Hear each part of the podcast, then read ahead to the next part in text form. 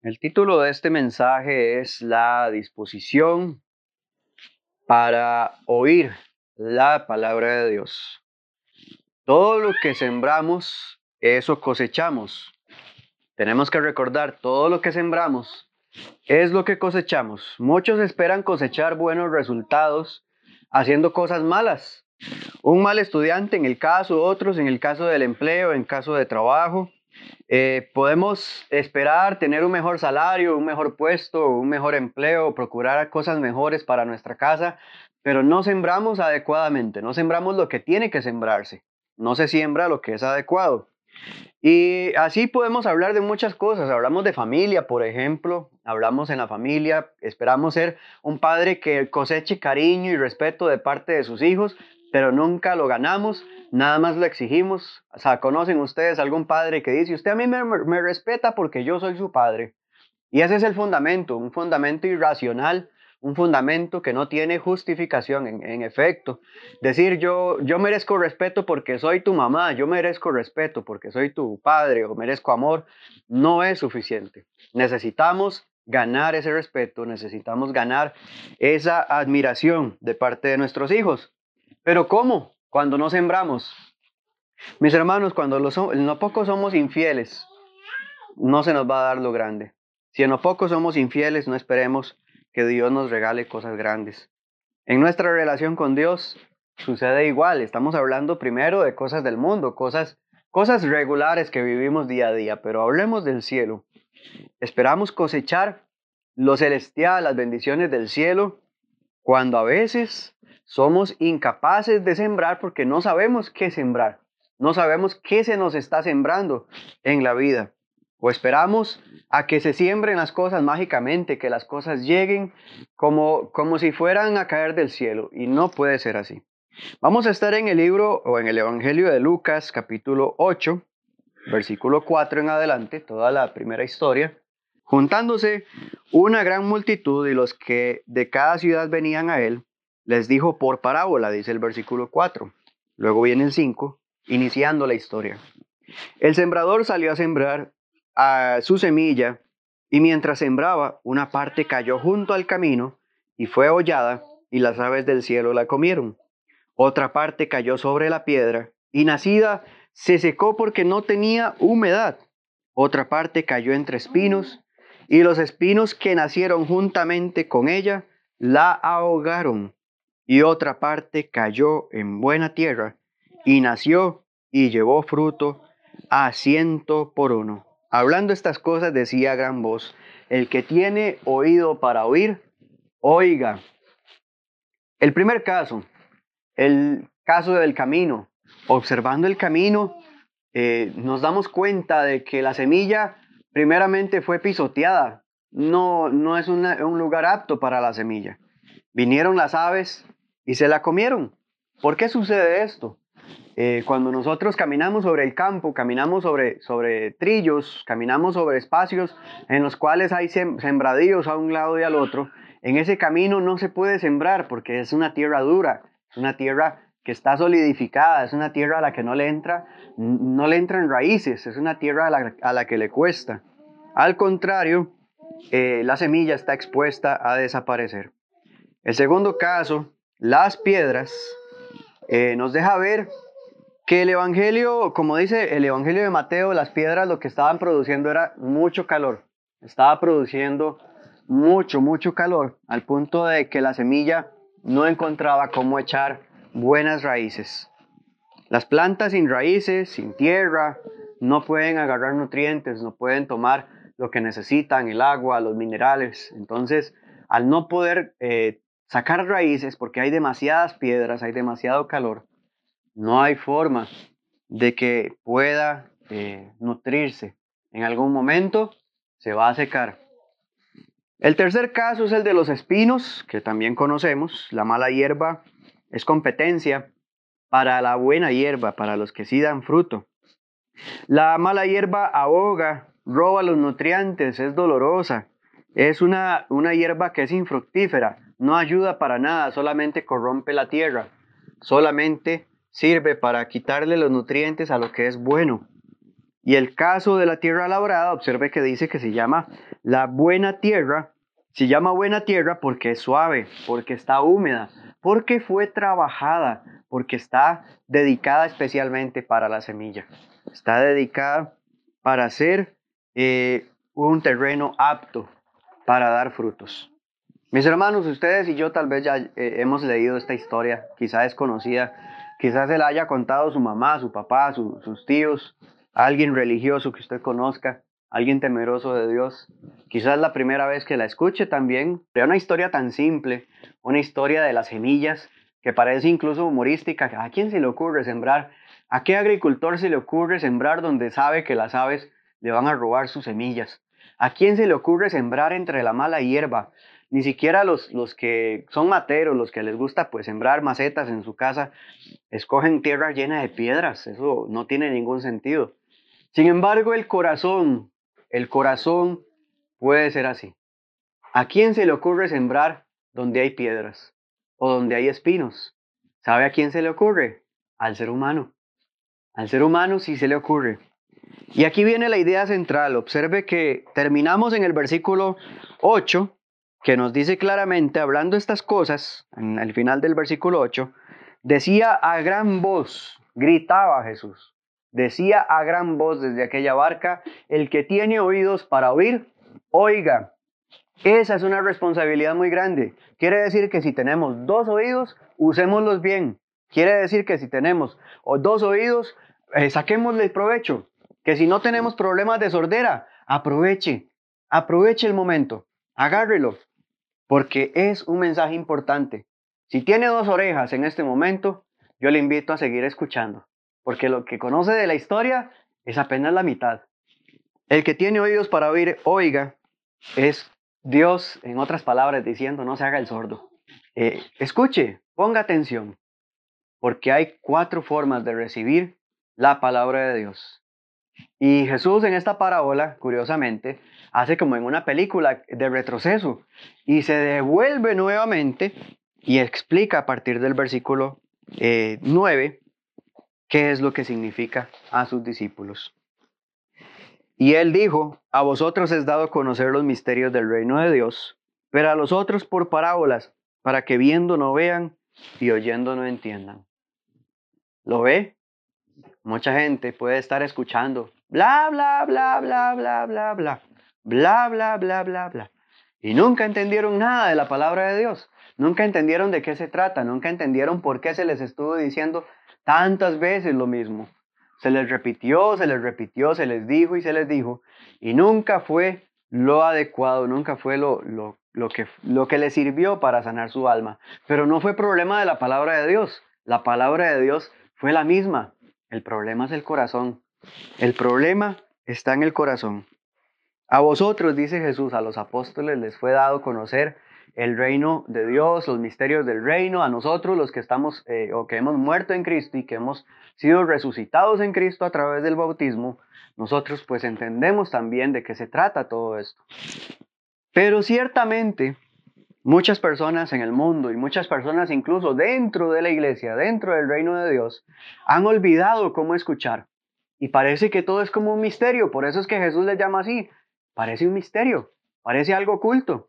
Y toda la vida se me ha enseñado a mí que, Dios creó el mundo en seis días y descansó el séptimo. Y nunca entendí para qué me enseñaron eso. Muchas veces entendí, me enseñaron, me dijeron que, que Dios dio diez mandamientos allá en el monte Sinaí. Nunca supe para qué. Nunca entendí, nunca le di el sentido. Mucha gente me, me trató de enseñar y nunca entendí absolutamente nada. Y me dejé llevar por las corrientes doctrinales, las falsas doctrinas, e hice lo incorrecto ante los ojos de Dios. Versículo 11 nos dice, esta es pues la parábola.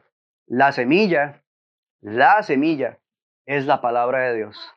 ¿Qué siembra usted en su vida? ¿La palabra de Dios o cualquier otro elemento? Una falsa doctrina te enseña que lo que tienes que hacer es recibir a Jesús en el corazón. Esa es una falsa doctrina.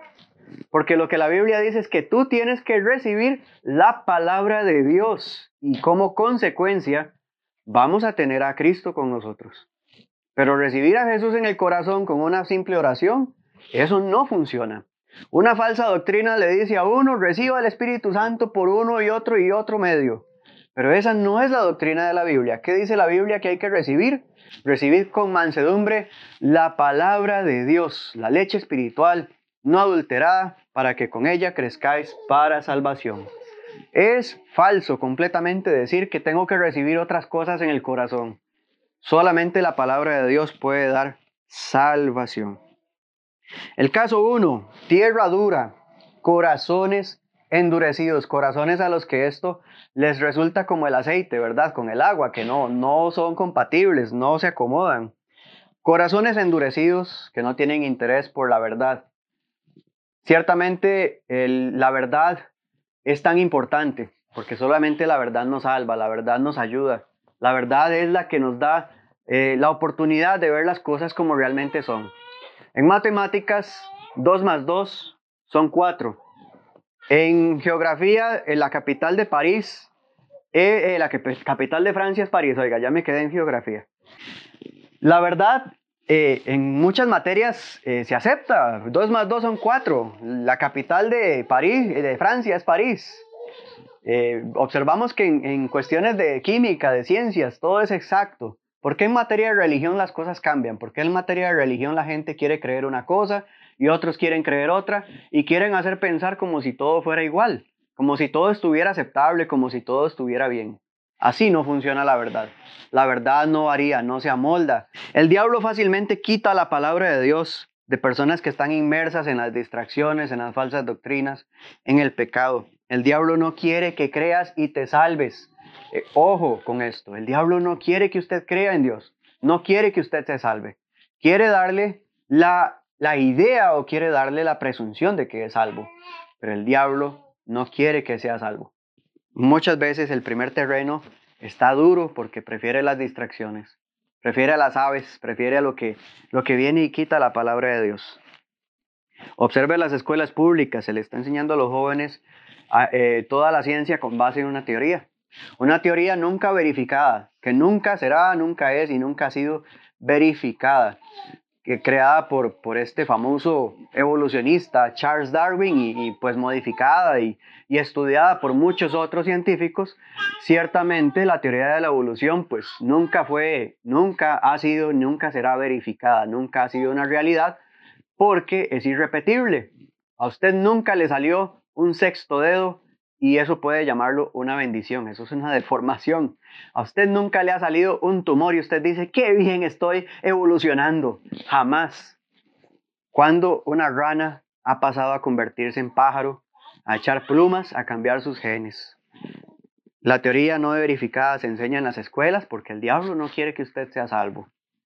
Entramos en alguna plataforma eh, de películas y cada vez se menciona menos el nombre de Dios Oh my God, que verdad uno escucha en los subtítulos y todo lo demás que uno va escuchando en inglés y yo pongo los subtítulos y cada vez se va convirtiendo en algo modificado.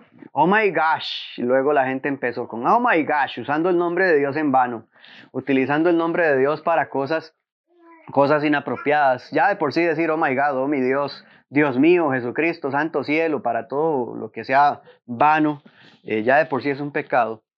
Eh, lo cierto es que cada vez se menciona menos, cada vez se le paga más al actor para que no diga, no mencione a Dios, cada vez las canciones traen menos eh, menciones acerca de la fe, acerca de lo bueno, y se busca pues pervertir al, muchacho, al joven. En conversaciones, en amistades, hablar de temas de religión es, es meterse en camisa de once varas, como dicen porque puede que eso de, eso dependa mi amistad, de eso dependa mi próximo café con esa persona, de eso depende mi próxima cita para compartir. Es algo osado compartir la palabra de Dios porque puede resultar incómodo. Para muchas personas la palabra de Dios resulta incómoda. Este es el primer terreno. Nadie odia a Alá. Nadie odia a los dioses del budismo. Nadie odia a los astros y al zodiaco. Nadie le da eh, aberración a hablar acerca de estas cosas. Pero ¿cuánta gente odia a Jesús? ¿Por qué al Dios de los cristianos? ¿Ha notado usted que, los ateos usualmente no cuestionan la existencia de Alá, la, existencia de los, de los astros como seres, seres este, potencialmente influyentes en nuestro mundo, sino que lo que cuestionan eh, usualmente siempre tiene que ver con el Dios de la Biblia, el Dios, el Dios que tiene que ver con Abraham, con, con Jesús. Y un Dios de este tipo, eh, pues les resulta incómodo a los ateos, porque la gente no busca a Dios, no ama a Dios. El hombre inventa sus propias reglas, llamando a lo bueno malo, a lo malo bueno, modificando sus ideales, buscando un mundo feliz sin Dios, buscando un mundo feliz sin el ingrediente principal de la vida. Segundo terreno, las piedras. El segundo terreno, recuerde que dice la historia, otra parte cayó sobre la piedra. Versículo 12 ya leímos o, explicamos de qué se trata el terreno endurecido. Dice, y los del junto al camino son los que oyen y luego viene el diablo y quita de su corazón la palabra para que no crean y se salven. Los de sobre la piedra son los que habiendo oído reciben la palabra con gozo, pero estos no tienen raíces. Creen por algún tiempo y en, algún, y en el tiempo de la prueba se apartan. Dejando de un lado a las personas incrédulas, el primer terreno tiene que ver con gente incrédula, gente que no quiere nada con Dios, que le da igual cualquier cosa que se les diga, que les, que les da igual cualquier cosa que se les explique. El segundo caso es el de las piedras. Puede que usted tenga bastante fe en Dios, que quiera, que ame a Dios, que desee hacer su voluntad, que desee hacer lo bueno. Puede que sea un creyente que, que quiera hacer las cosas correctamente, pero no tiene resultados no hay resultados satisfactorios en su búsqueda de Dios. Dice, pero es que yo, yo busco, yo trato, yo, yo hago oración, pero no siento como que eso me dé resultado. Yo siento que, que ocupo algo diferente porque siento que leyendo más bien, en lugar de, de ayudarme, está durmiendo. Siento que en lugar de escuchar, eh, me debo el resultado, me está causando problemas. Es porque hay piedras, porque no hay suficiente campo para echar raíces. El caso de los que viven entre las piedras es que hay tantas cosas que estorban en la vida que la alimentación del alma no puede darse eficientemente. Hay tantas piedras en el camino, hay tantas cosas que estorban, hay tantas cosas que incomodan que, la palabra de Dios no puede echar raíces. Yo como cristiano no puedo echar raíces, no puedo alimentarme, no puedo decir yo salí edificado de una predicación, yo puedo salir eh, nutrido, yo puedo salir con todas las de andar, puedo salir con la, la fe de David para matar gigantes si, si no tengo la oportunidad de echar raíces. ¿Cómo puedo echar raíces? La piedra se traduce como cualquier elemento que me estorbe cualquier elemento que no me deje echar raíces. Mi piedra puede ser algún entretenimiento. ¿Quién, ¿Quién trata de hacer un devocional y tener su celular a la par? Eso no se puede, a menos que su celular lo utilice como herramienta de lectura, ¿verdad? Y tenga usted un devocional escrito de alguien que le haya compartido, o un audiolibro, o una meditación como esta que está escuchando. Pero el caso es que tener el celular a la par, con las notificaciones, todas las notificaciones activas, todas las redes sociales, todas las etiquetas. ¿Quién puede decir que, que las piedras no son como este celular? Atravesado en medio de un tiempo que es entre usted y Dios, en medio de un tiempo que le pertenece exclusivamente a su fe para con Dios. Mi piedra puede ser algún amigo, puede ser alguien que me esté estorbando. Mi piedra puede ser alguna prioridad. Tengo que hacer algo primero tengo que poner mi mano en el arado, pero también me gusta ver para atrás. Tengo que poner mi mano en lo que realmente compete, en lo que eh, corresponde para con Dios.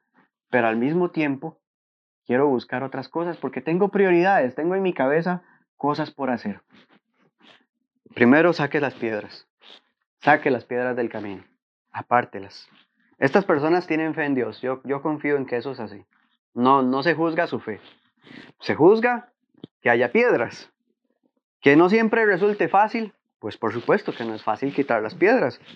Pero qué fácil es decir que uno ama a Dios en situaciones cómodas, ¿verdad? Qué bonito es. Qué ideal sería tener fe en Dios cuando lo tenemos todo. Pero ¿sabe qué, mi hermano o hermana? El enemigo va a poner piedras. El enemigo va a poner piedras en el camino para que nuestra fe no crezca. Va a tirarle piedras a nuestra fe. Qué fácil es decir que uno tiene fe cuando no falta comida en la casa, ¿verdad? Así de fácil cualquiera cree en Dios. Eso fue lo que, la forma en la que Satanás tentó a Job. Le dijo eh, Satanás a, Dios, y cualquiera puede creer. Qué fácil es para, para Job creer cuando lo tiene todo, tiene casa, tiene comida, tiene, tiene buenos hijos, tiene todo en la vida para ser feliz. Pero quítele a las personas sus bienes a ver si de verdad creen. La verdadera fe se pone a prueba cuando la, la relación con Dios es, es algo de batallar, porque adorar a Dios es algo de batallar. La historia de Job, como mencionaba anteriormente, nos demuestra esto. Ser fiel aun cuando hay piedras en el camino. Ser fiel y luchar contra esas piedras, luchar para seguir echando raíces aun cuando el diablo me tira piedras, aun cuando el diablo no permite que yo eche raíces. Seguir luchando, seguir luchando. Job, en su momento, perdió sus amigos, perdió a sus hijos en un incendio, perdió sus posesiones, se las robaron, lo asaltaron, perdió su salud, le dio una sarna, una lepra, perdió todo y su mujer tampoco lo quería. Y Job dijo, Jehová dio y Jehová quitó, sea el nombre de Jehová bendito. Así es como Job se anteponía, se sobreponía y luchaba contra las piedras que iban cayendo en su camino. Caso número 3, los espinos. Versículo 14. Dice que la que cayó entre espinos estos son los que oyen, pero yéndose son ahogados por los afanes y las riquezas y los placeres de la vida y no llevan fruto. Son los que no llevan fruto. Personas que creen en Dios, pero no llevan fruto. Y ya vamos a explicar por qué. Dice que dice Jesús que los espinos son no solamente son piedras, las piedras son cosas difíciles de la vida, cosas que me hacen a mí retroceder, rendirme, pero los espinos son diferentes, son cosas inmorales, tentaciones, situaciones en las que yo me veo comprometido entre vivir santo para Dios y vivir para el mundo. Y a veces el ser humano, como decía al principio, es el único al que le gusta sembrar espinos con buena hierba. Es el único al que le gusta sembrar la palabra de Dios y tener también una vida inmoral al mismo tiempo. Es todo lo que me genera conflictos morales. Eso son espinos. Y los espinos duelen, y los espinos ahogan, y los espinos sofocan. Y tal vez muchos en el momento en el que están empezando su vida pecaminosa y, pues están creciendo en, en, esta vida, no se percatan, no se dan cuenta, pero cuando los espinos ya los tienen ahogados y cuando ya duelen de verdad, cuando ya se ve que no se puede seguir más en este camino, eh, ahí sí quiero cortar la mala hierba. Pero qué difícil es cortar la mala hierba, ¿cierto? Qué difícil es agarrarla de raíz porque siempre queda algo y siempre hay algo y si uno no rebusca, no, no saca la mala hierba del todo, va a seguir creciendo. Este es el caso de la persona que quiere vivir para Dios y quiere vivir para el mundo. ¿Se acuerdan de Balaam? O los que tal vez no han escuchado la historia, les recuerdo un poco aquella historia del hombre loco que habló con su propia mascota, con su, con su asna, con su burrita de carga. Balaam eh, recibió dinero para maldecir al pueblo de Dios, para hacerle males, para tratar de que ellos fueran infieles a Dios y que como consecuencia Dios los consumiera y, los matara a todos en el desierto. Y Balaam quiso el dinero, pero Dios le dijo, no, usted va a hablar solamente lo que yo le diga. Y Balaam hablaba la palabra de Dios. Balaam buscaba a Dios. Balaam habló lo que era palabra de Dios. Usted puede ver palabras de Dios salidas de la boca de Balaam en, el libro de números. Pero observamos también que Balaam quería el dinero. Quiero vivir para Dios, quiero agradar a Dios, quiero hablar lo que Dios me quiere decir que yo hable, pero al mismo tiempo también quiero el dinero. Quiero lo que hay en el mundo. Quiero lo que me genera un beneficio personal. Como Balaam, a veces estamos partidos en dos. Y quiero vivir para Dios, pero también quiero vivir para lo otro. Quiero vivir para Dios, pero quiero vivir para Egipto. Quiero vivir para Dios, pero también quiero vivir para Babilonia. Quiero vivir para Dios y quiero vivir para el pecado. En el corazón quiere las dos cosas, porque está tan acostumbrado a los espinos que ya los ve bonitos, que los ve como algo normal, algo, algo llevadero. Los espinos son competencia para la palabra de Dios. Si no los arrancamos, si no arrancamos esos espinos de codicia, de avaricia, los espinos de la envidia, los espinos de la lujuria, los espinos del odio, de los resentimientos, los espinos de la altivez, del orgullo, de la soberbia, espinos de la jactancia, no vamos a poder dejar que la palabra de Dios tenga un buen crecimiento. Corte de raíz.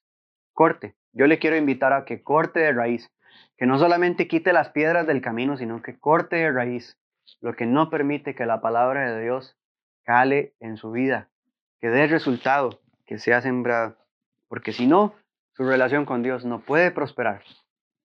Cuarto caso, la tierra buena es lo último que leemos en el versículo 15. La que cayó en buena tierra, dice, más la que cayó en buena tierra. Estos son los que con corazón bueno, vaya señalando cosas, corazón bueno y recto, retienen la palabra oída y dan fruto con perseverancia. Es una tierra buena porque es una tierra trabajada. La tierra buena, la tierra que fue sembrada, es una tierra que tuvo que trabajarse, no, se, no llegó a, estar así por, porque así, no fue que la, la encontraron como una tierra buena y, comenzaron a esparcir eh, la semilla de Dios. Es una tierra que fue primero trabajada, una tierra que fue primeramente dispuesta a escuchar la palabra de Dios. Cuatro tipos de corazones encontramos. Voy repasando el corazón duro, el corazón lleno de, estorbos, que personas con buena fe, eh, por las pruebas, situaciones de la vida, pues no encuentran nutrientes y terminan pues enfriándose. El tercero es el corazón inmoral, que quiere sembrar en su vida el pecado al mismo tiempo que vivir para Dios. Pero el cuarto corazón es el corazón bueno que retiene, corazón bueno que es recto es el corazón que persevera y es el corazón que da fruto. Usted, estimado hermano, estimado oyente, puede tener mejores frutos en su vida. ¿Qué es lo que está sembrando? ¿Qué siembra para su vida? ¿Qué es lo que usted espera para su vida? ¿Cómo se proyecta? ¿Qué es lo que usted aspira en la vida?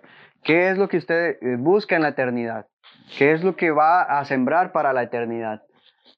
Sepa que puede, puede ser buena tierra. Todos Así sea el corazón más duro o el corazón más empedrado o el corazón que está más lleno de espinos, aún así todo corazón tiene esperanza para ser sembrado correctamente. Dele a Dios el espacio que merece. Saque los espinos, saque las piedras, suavice esa tierra, suavice su corazón para que la palabra de Dios pueda dar el fruto que es tan apreciado, el fruto que es tan valioso para que su vida tenga un rumbo diferente, que tenga sentido y pueda, eh, pueda lograr lo que usted desea, el fin deseado para todos. Muchas personas oyen la palabra de Dios, pero pocas logran sembrar porque no han suavizado su corazón. Porque muy a pesar de que no es imposible, no hay la diligencia para desempedrar, para quitar los espinos. Son personas que están ahogadas, que están adoloridas, que están pisoteadas, que tienen todo tipo de malestares, pero prefieren vivir así antes que tratar de suavizar su tierra. Usted puede hacer la diferencia, tú puedes hacer la diferencia. Lo invitamos a comenzar creyendo en el Evangelio, tal como nos dice Juan 3:16, que tenemos que creer en que Cristo murió por nuestros pecados porque Dios amó tantísimo, de tal manera amó Dios al mundo que envió a su Hijo unigénito para que todo aquel que en él crea no se pierda, mas tenga la vida eterna. Dios manda que todos cambiemos nuestra vida, esto es arrepintiéndonos de nuestros pecados, como lo manda Hechos 17:30, que dice que Dios está dispuesto a pasar por alto los pecados de esta eh, ignorancia, porque Dios algún día establecerá un día en el cual juzgará al mundo con justicia. Dios quiere pasar por alto sus pecados, porque a veces Vivimos adoloridos y llenos de espinas por ignorancia. Dios desea que muramos con Cristo y resucitemos con Él en una nueva vida en el bautismo, para que seamos como Él y vivamos para Dios. Hechos 22, 16 dice, ahora pues, ¿por qué te detienes? Bautízate y lava tus pecados invocando su nombre. ¿Qué nos detiene para suavizar nuestro terreno? y vivir de acuerdo a la voluntad de Dios.